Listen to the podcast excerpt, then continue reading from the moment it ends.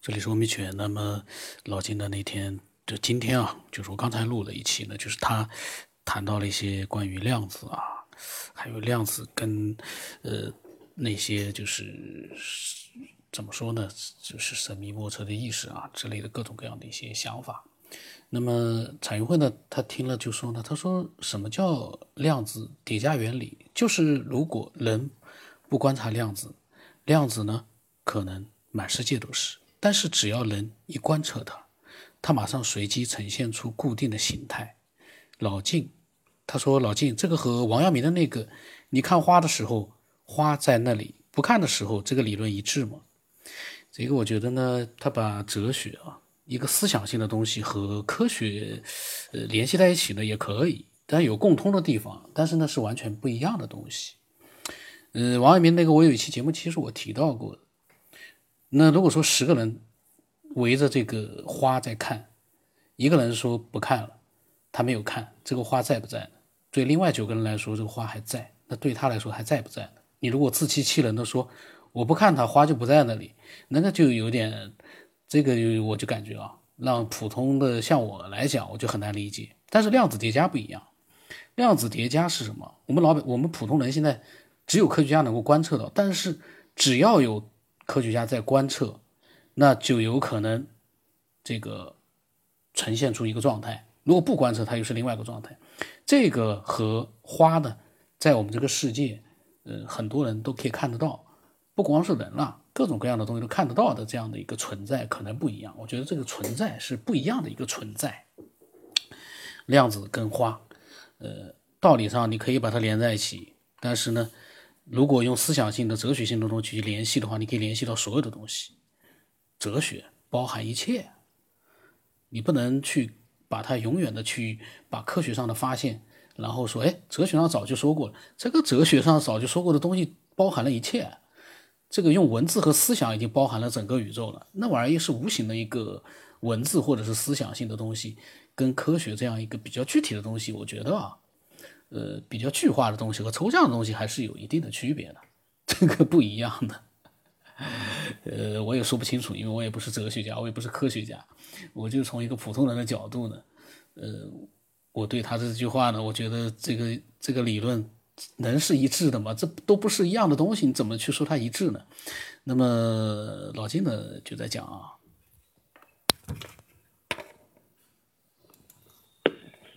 啊，你说到这个问题，我又想起一个实验来啊，就是这个量子的实验呢，它原来有一个叫测不准原理，它意思是说什么呢？就是，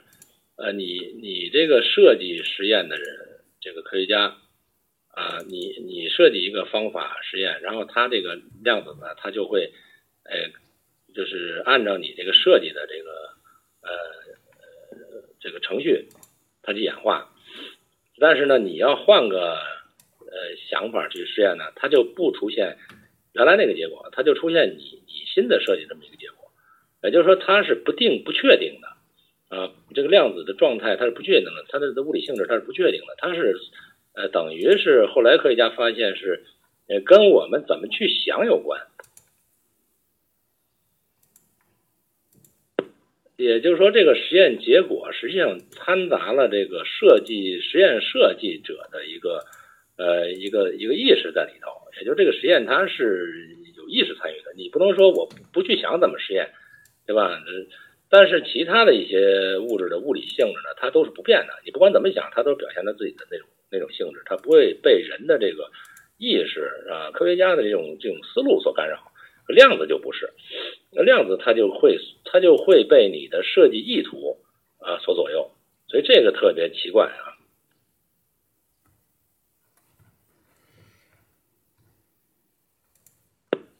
但是我觉得这事很好理解在哪儿呢？就是你反过来推，如果说能受到意念思想的一个左右的东西，那它一定跟你的意识思想是一致的东西，对吧？你只能说我们的，或者说反正过来说，我们的思想意识念力也应该是具备量子特性，也就是说，这你的你的意识实际上是是量是量子，啊，量子波或者说量子量子能量。那么量子跟量子之间的作用，它会呈现一种呃共振或者共共同的这种这种趋势态，那你才能导致这个量子随你的意识来改变啊，实验结果来改变。这不是充分证明你这个人的思维意识实际上是量子级别的嘛，对吧？就它也是物质态，但是它是量子级别。但是你又没看见这个脑子里有多少粒子发出去，那也就说明人的意识实际上是体现了量子的波的这一面的状态啊，就是波的状态。也就也也就是说，意识实际上咱们按现在量子这个学科来说，就按现在的水平划分，那就是它是一种量子波，脑洞什么都是量子波。那这也解释了，就是说你你有不是有这么说法吗？就实际上你的念力一发出来，等于就是全世界的念力，对吧？你你只不过是别人捕捉不到而已。但是那些高深的人，那些神仙，他就会你一动念，他就马上知道，那他就捕捉到了嘛，因为他也是一个高能量的呃量子态，你也是量子态，对不对？你一动他就想，他就知道，啊，这不是很很很好解释吗？按这个量子量子这个不确定性来来理解的话。是吧？就是就是他心通嘛，就是他他心通，他心什么？它是一种念力，它是一种量子流，呃，或者一种量子场。那么这全宇宙它都是量子态的时候，呃，这个高人他本身他也在里面，对吧？他马上能捕捉到你这个量子在在动，这个念在动。那怎么动呢？他马上还原到他那里头，你就就就知道你你在想什么，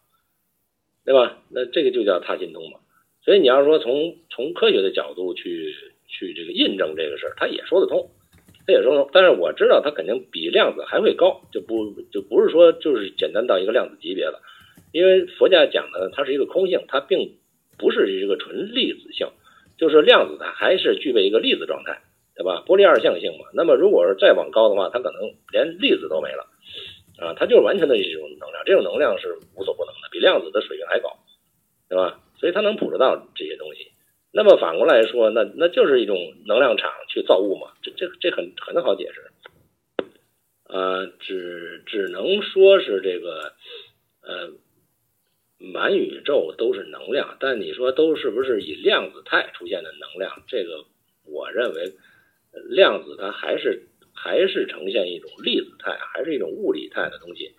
啊，这个应该还不是最究竟的，啊，所以我觉得。这个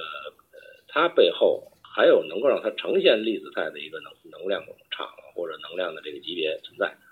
啊，只不过是它量子这个级别已经表现出来呃一些特性了啊，已经已经这个这个量子这个状态已经有这种特性了，二象性了，是吧？可物可精神，对吧？那么这个就是解释梦也好，解释这个呃心心也好，呃，它都是这样的，就是你你你跟粒子之间它是一体关系。你这雾里看花这事跟这庄周梦蝶实际上是一样的啊，就是我我是我看的是，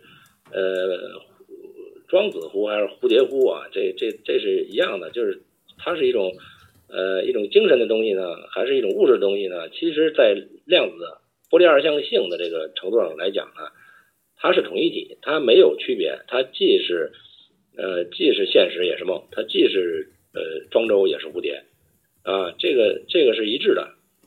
嗯，但是它都是由心来的，由心生的，也就是说，它从那个呃波的性质来去转动的这个物态啊，那它它就是你说这个刚才讲的这个心想事成，它就是这么回事儿，它它不是想，它的一个念力出发以后，你定向一个念力是花还是什么，那它就马上呈现啊，这就是这就是波粒二象性的特点，量子特点，呃。我是想说呢，就是我们去了解科学的发展和一些原理的东西呢，我拿来不是说傻听，呃，我是拿它来呢去，呃，按照我的理解去解释我见的一些现象，它是不是能够解释和，呃，或者说能够合上啊，能合在一起。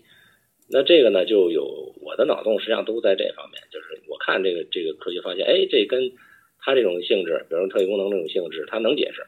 啊，那它就说明它是靠谱的。这这两个东西它有共性，这我觉得这就叫印证啊，就是互相印证的东西。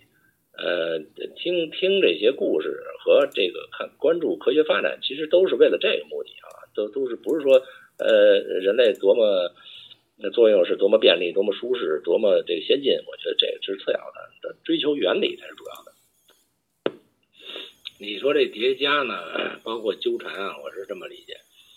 首先就是说，它那个双缝实验，就是明明是一个一个量子啊，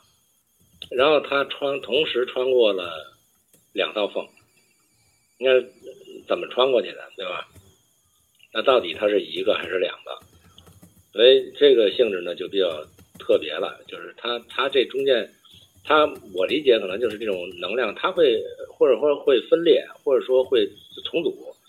啊，具备这么一种性质，它会呈现，同时给你呈现出两种两种方式，就跟孙悟空这个幻化出这个好几个影子一样，跟那个有点有点类似。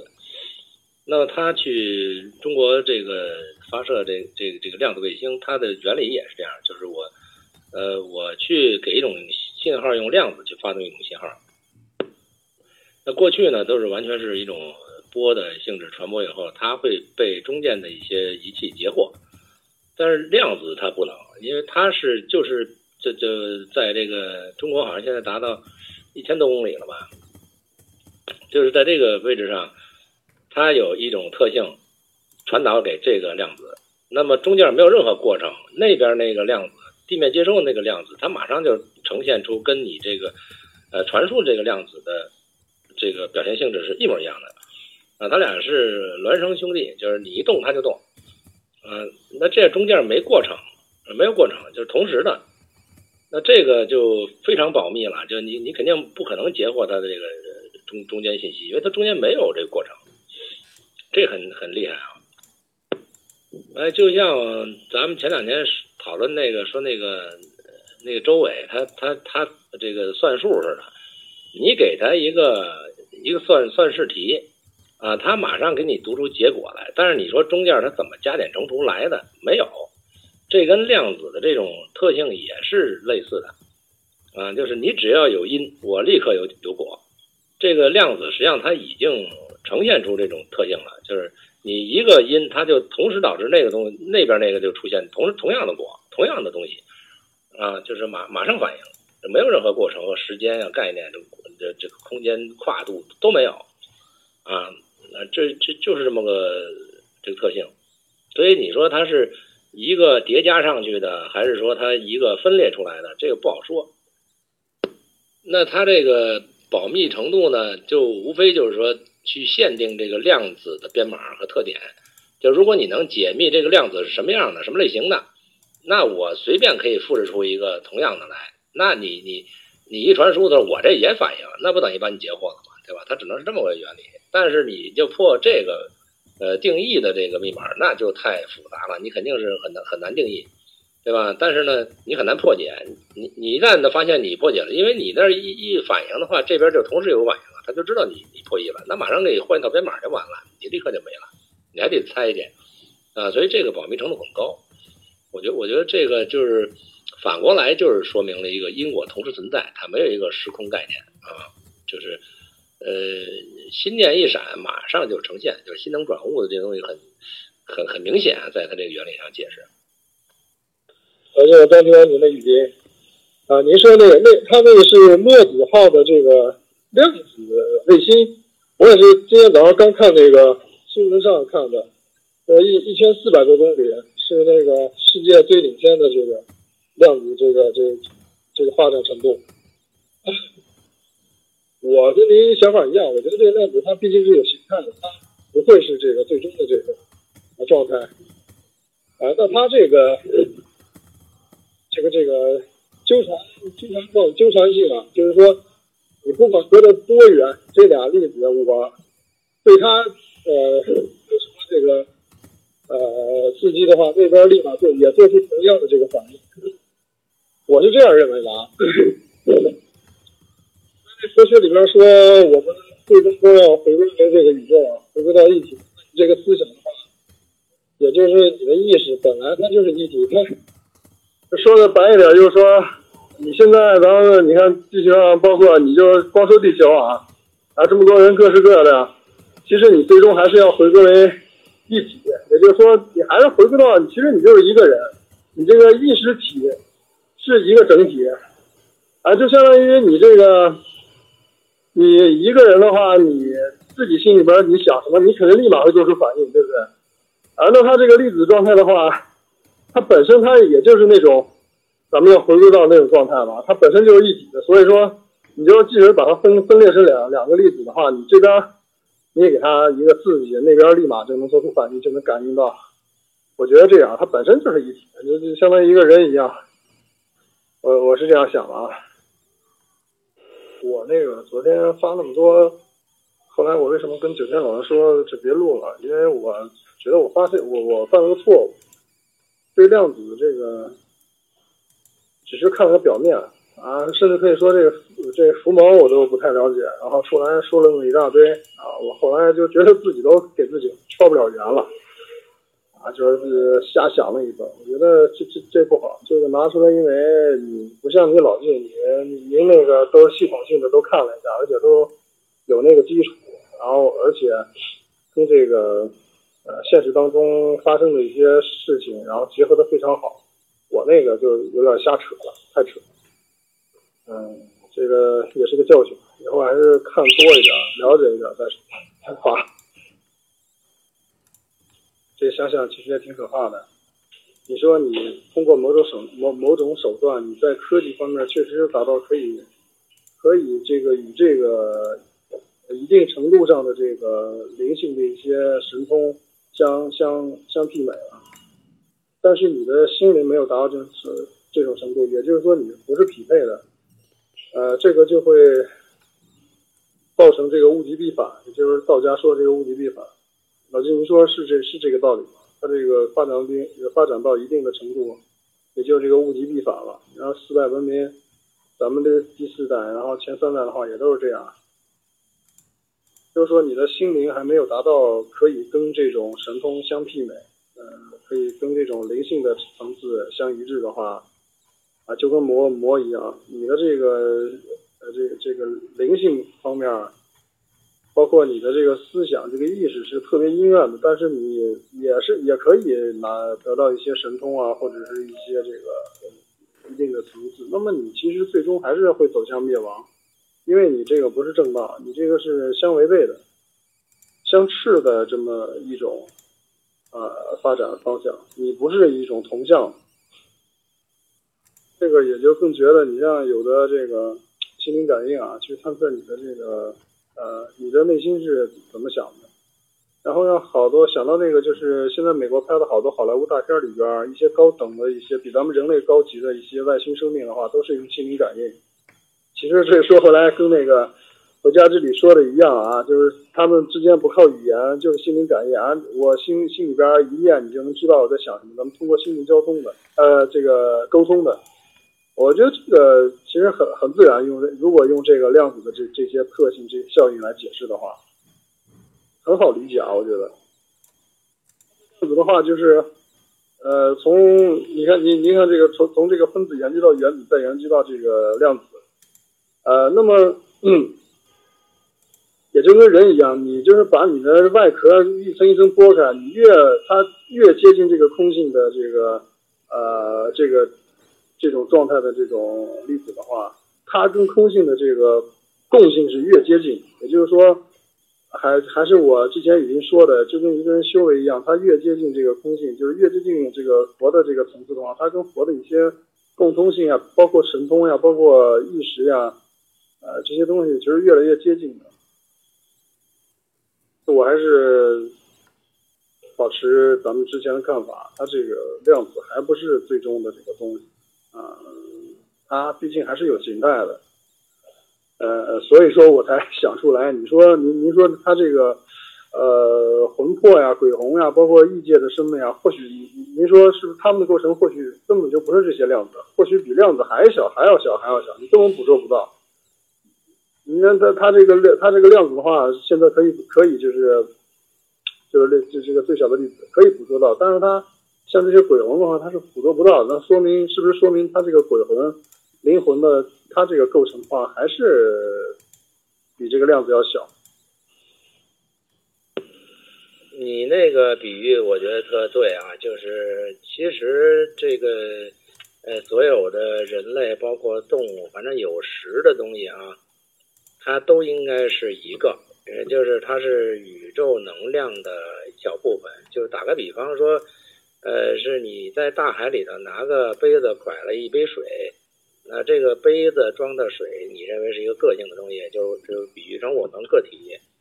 我说有拿盆的，有拿缸的，有拿盆，反正你都拐了一盆水以后，都各不相同了，